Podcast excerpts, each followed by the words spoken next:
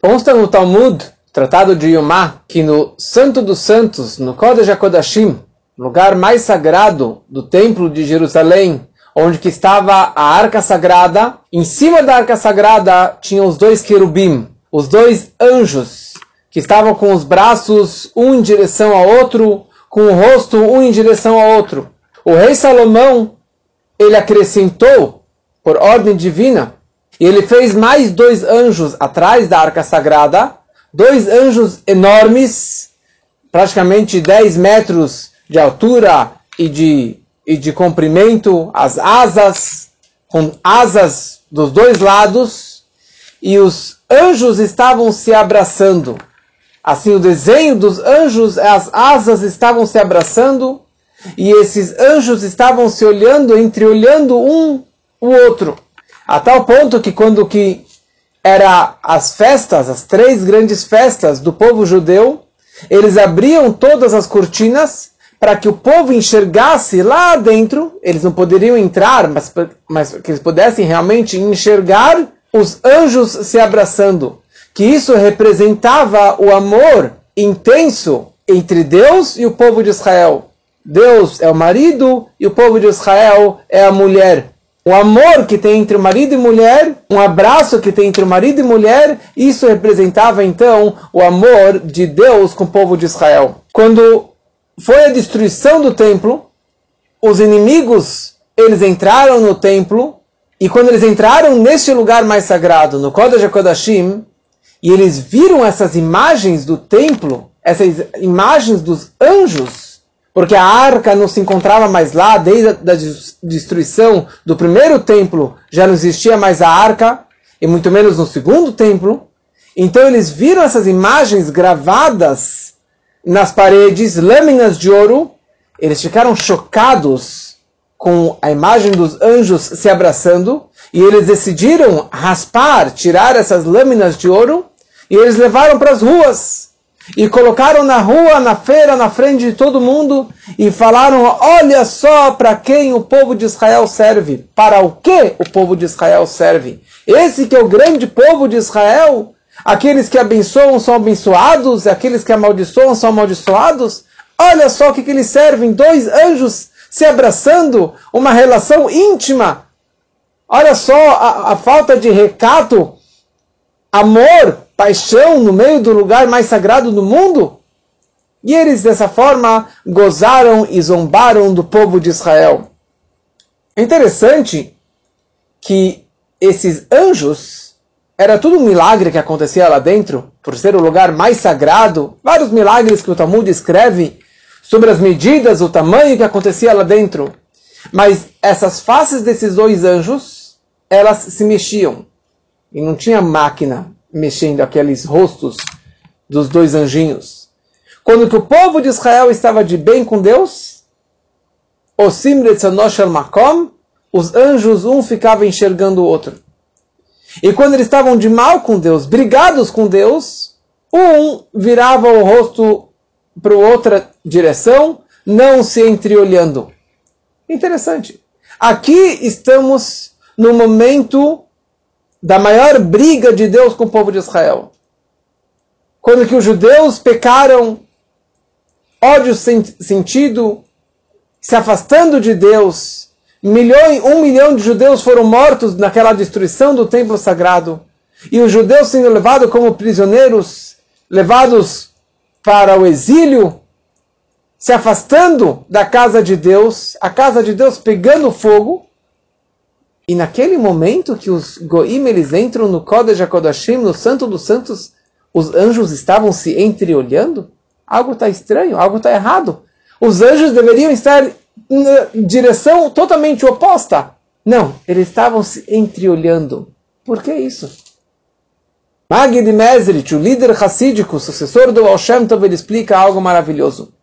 Consta na lei judaica que antes que o marido ele vai para uma viagem, ele tem a mitzvah, ele tem a obrigação de alegrar a esposa, de ter um momento de intimidade com a sua esposa, para como se fosse uma despedida dela.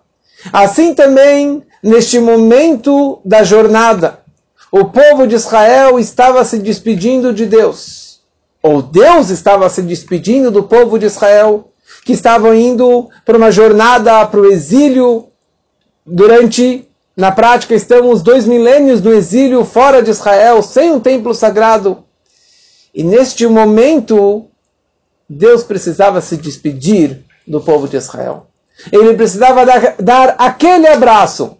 Ele precisava dar aquele olhar profundo, íntimo, demonstrando um amor, um carinho que ficasse gravado no coração e na essência do povo de Israel durante toda essa jornada longa de dois milênios de exílio, sem a casa, sem o quarto íntimo do casal, o Santo dos Santos, sem um momento de aproximação e de visão de Deus, mas antes que a gente saísse de casa, Deus precisava dar aquele abraço e aquele, aquela despedida calorosa.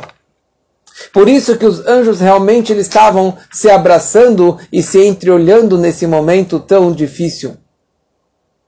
Consta no Talmud também, no Medrash, que na hora da destruição do templo, tinha um judeu que estava no deserto de Judá, muito distante de Jerusalém, e ele estava lá com a sua vaca arando o seu campo. De repente, a vaca dele deita no chão e desiste de trabalhar. Ele começou a bater na vaca, começou a agredir a vaca e a vaca não se levantava. Saiu uma voz celestial e disse para ele: Não adianta você bater, porque nesse momento o Beit HaMikdash, o templo sagrado, acabou de ser destruído. Ele viu essa voz, ficou chateado, rasgou a roupa, colocou cinzas na cabeça e começou a chorar. Logo depois a vaca levanta, pula do lugar e começa a trabalhar e começa a mugir com um tom de alegria. E ele não entendeu o que está acontecendo agora. Saiu uma segunda voz celestial e falou para ele: Nolad Moshiach Israel, o Redentor de Israel, acabou de nascer.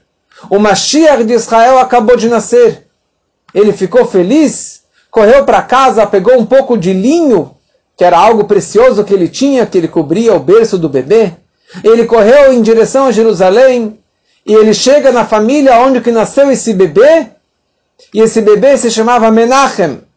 E ele ia lá direto beijando e abraçando esse bebê, que seria o Mashiach. Aí ele acabou falecendo depois, mas a alma de Mashiach nasceu no exato momento que o templo estava sendo destruído. No momento da destruição do templo, Deus fez nascer a alma do Mashiach. A alma do Mashiach. E naquele momento seria uma criança que seria o maior candidato para ser o Mashiach. E assim toda geração há uma alma de um líder que ele pode realmente ser o maior candidato para ser o Mashiach. Quando que nasceu isso? Nasceu no momento da maior dor. Da destruição do templo, nasceu a alma do Mashiach. O que, que Deus estava demonstrando com isso?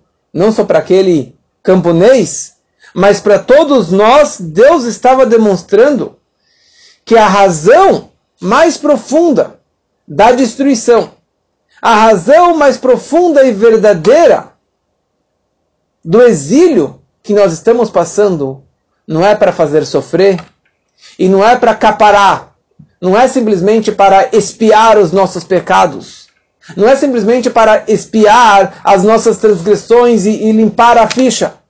É uma coisa interessante.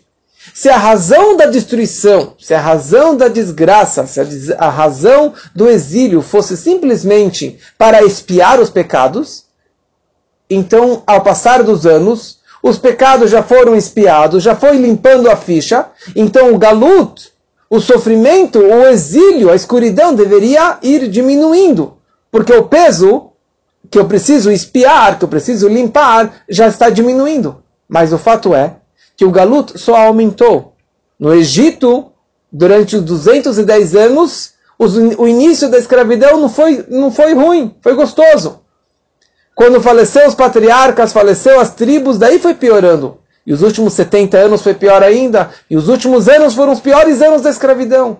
Mesma coisa na nossa geração ou no nosso exílio, o, logo após a destruição do templo, Havia os Tanaim, os, Amoraim, os sábios da Mishnah, os sábios do Talmud, os grandes eruditos, grande conhecimento, mas ao passar dos séculos e dos dois milênios, só foi piorando. E agora, o exílio que nós nos encontramos, um exílio tão escuro, com tantos problemas, com tantas dificuldades, só aumentando.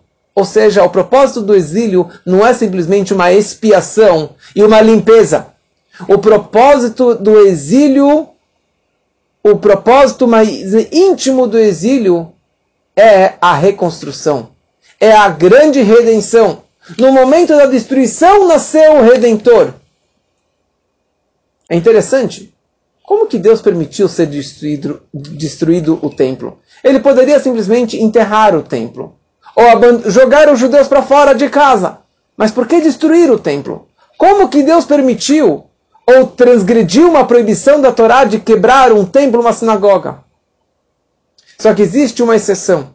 Quando você destrói uma casa para construir um, um, um prédio enorme, você não chama isso aqui, você não fica triste pela destruição da casa, porque vai subir um prédio enorme. A, a, única exceção de você destruir uma sinagoga é quando você vai construir uma sinagoga maior, mais alta, mais bonita. Ou seja, a destruição não é destruição. A destruição daquela casa é o início da construção. Você quebrar uma parede para fazer uma parede mais forte, você não vê como uma desgraça, como uma dificuldade, mas sim como uma solução. E assim que Deus enxergou e enxerga, não somente o exílio, mas nosso exílio particular, as dificuldades que cada um de nós passamos, problemas de saúde, problemas de, de sustento, de família, de filhos, de qualquer problema que nós temos, que nós passamos, dificuldades, corona, quarentena, nós enxergamos isso como algo negativo, como uma queima, como uma quebra. Mas Deus, Deus ele enxerga isso desde o, desde o princípio como uma redenção, o início da redenção, o início de uma solução maior. Deus quebrou o templo porque ele já começou a construir o terceiro templo. Ele, o terceiro templo já está pronto nos céus, esperando para descer aqui para esse mundo. Ou seja, a maior escuridão representa a maior luz que está prestes a chegar. Qual é a maior escuridão que existe nas 24 horas do dia? Os últimos momentos antes da aurora, antes do, do raiar do sol. O finalzinho da noite é o momento mais escuro. Por quê? Porque está prestes a raiar o sol, a vir a maior luz, a maior redenção. E é isso que, na verdade, é o incentivo para nós, para todas as dificuldades que nós passamos, para todos os problemas que nós passamos. Quando a Torá nessa semana descreve várias advertências que Moisés foi dando na cabeça do povo de Israel, tudo que eles erraram e que eles pecaram, no fundo, no fundo, a intenção do Moisés não era castigar o povo ou falar mal do povo, e sim lembrar o ponto positivo deles, falar bem deles, falar das coisas melhores que eles fizeram. Esse que era a intenção de Moisés. E assim também a gente tem que parar e pensar. Qualquer dificuldade, você está chateado que você está em casa há tantos meses? Entenda que isso é bom e que tem algo maravilhoso que está prestes a chegar. E nós rezamos que isso seja realmente muito em breve, porque daqui a alguns dias, nascimento de Mashiach, e que esse Mashiach já se encontre entre nós e que ele se revele nesses dias tão amargos que serão transformados nos dias mais alegres da nossa história e que assim seja muito em breve com a revelação do Mashiach.